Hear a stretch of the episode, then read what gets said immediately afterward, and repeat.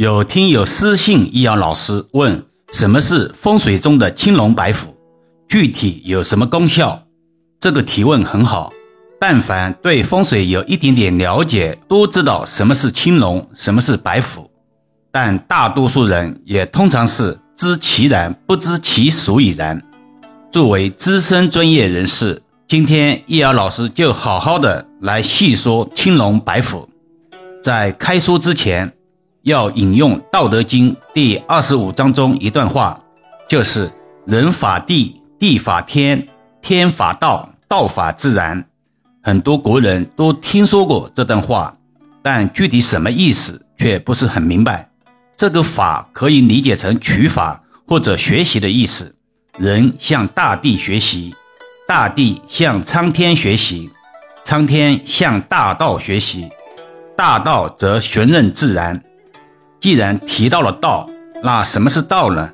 《道德经》中这么说：有一个东西浑然而成，在天地形成之前就已经存在，听不到它的声音，也看不见它的形体，寂静而空虚，不依靠任何外力而独立长存，永不停息，循环运行而永不衰竭，可以作为万物的根本。不知道它的名字。所以明强把它叫做道，再明强给它起个名字叫做大。它广大无边而运行不息，运行不息而伸展遥远，伸展遥远而又返回本源。其实简单地说，就是顺其自然。那么问题来了，大道与今天所讲的青龙与白虎有什么关系呢？容易遥老师先卖个关子，风水是一门古老而神秘的学问。许多人都对它充满了好奇。当提到风水常见符号，青龙和白虎无疑是最为熟悉的两个。青龙和白虎是风水中极为重要的两个象征。青龙代表着阳，是总揽全局的地位和权力的象征，常用于指示重要位置和方向；而白虎则体现了阴。象征着变化的力量与难以预料的未来，其出现常常与小乘风水有关。有些古籍中认为青龙又称青龙在东，代表东方。易遥老师在此纠正一下，青龙在左而不是在东，寓意着蓬勃发展、充满活力。它被认为是吉祥之兽，能增加事业和财运。同时，也是正义和权力的象征。在风水学中，青龙属木，是表示生机和成长的元素。因此，在宅子的左前方放置青龙摆件，可以有助于事业的繁荣和发展。而白虎则是白虎在西，代表西方。这个说法也不对，应该纠正为白虎在右，而不是白虎在西。易遥老师一直重申，在学习传统文化的过程中，要会辨别真伪。有点跑题了，回归主题。白虎寓意劳累、疲惫、阻碍和障碍。白虎被认为是凶神，代表着破财、失业和失败。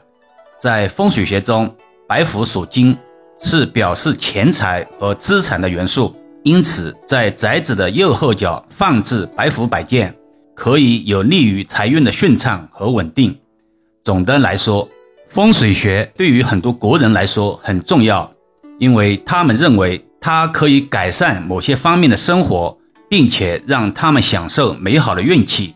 在生活中，我们可以尝试运用这些风水学的知识，以增加一些好运和幸福。古代风水学认为，青龙代表着福神、龙神和春天。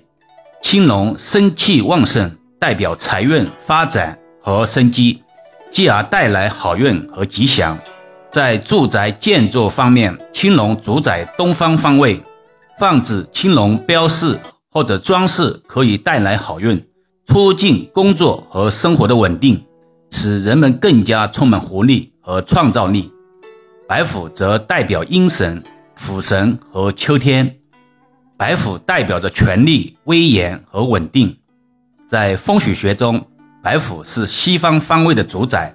如果再放置白虎标识或者装饰，可以化解负面能量、煞气，增加人们的宁静心理，让人们有更好的心态去面对生活中的挑战。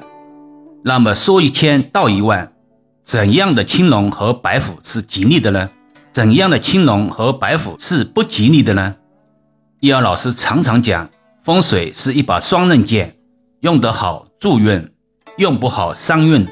风水中之所以运用青龙白虎，最终的目的是来保护我们或者保护我们的阳宅。既然要保护我们，那形态就非常重要了。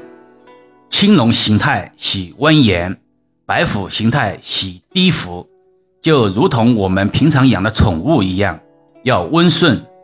当青龙形态表现高昂斜飞时，叫做青龙祭主，是嫉妒的嫉；当白虎形态表现为高跷直立时，叫做白虎衔师，预示着家人会人可分离。通俗一点讲。家人要背井离乡或者出现病症，今天的话题有点深了，有兴趣的听友可以多听两遍。那么与开头《道德经》中那段话有什么关系呢？其实风水源于生活，高于生活而已。在了解风水时，可以与生活融会贯通，道法自然嘛。就比如前两天易遥老师的亲姐姐问如何供奉菩萨。易遥老师只改了一句话，像对待自己的贵人一样即可。好了，今天暂时先聊到这里吧。更多分享，请至易遥文化主页收听、关注、点评、打赏、转发，或者手上有月票的听友可以给老师投上两票。虽然是手指动一动，却能让老师感恩许久。老师最近也开通了新米会员团，有兴趣的听友可以加入试试。每个月可以和易阳老师互动交流，还可以畅听易阳老师所有的音频，也可以把专辑分享给身边的家人，形成共识，减少在风水布局中的阻力。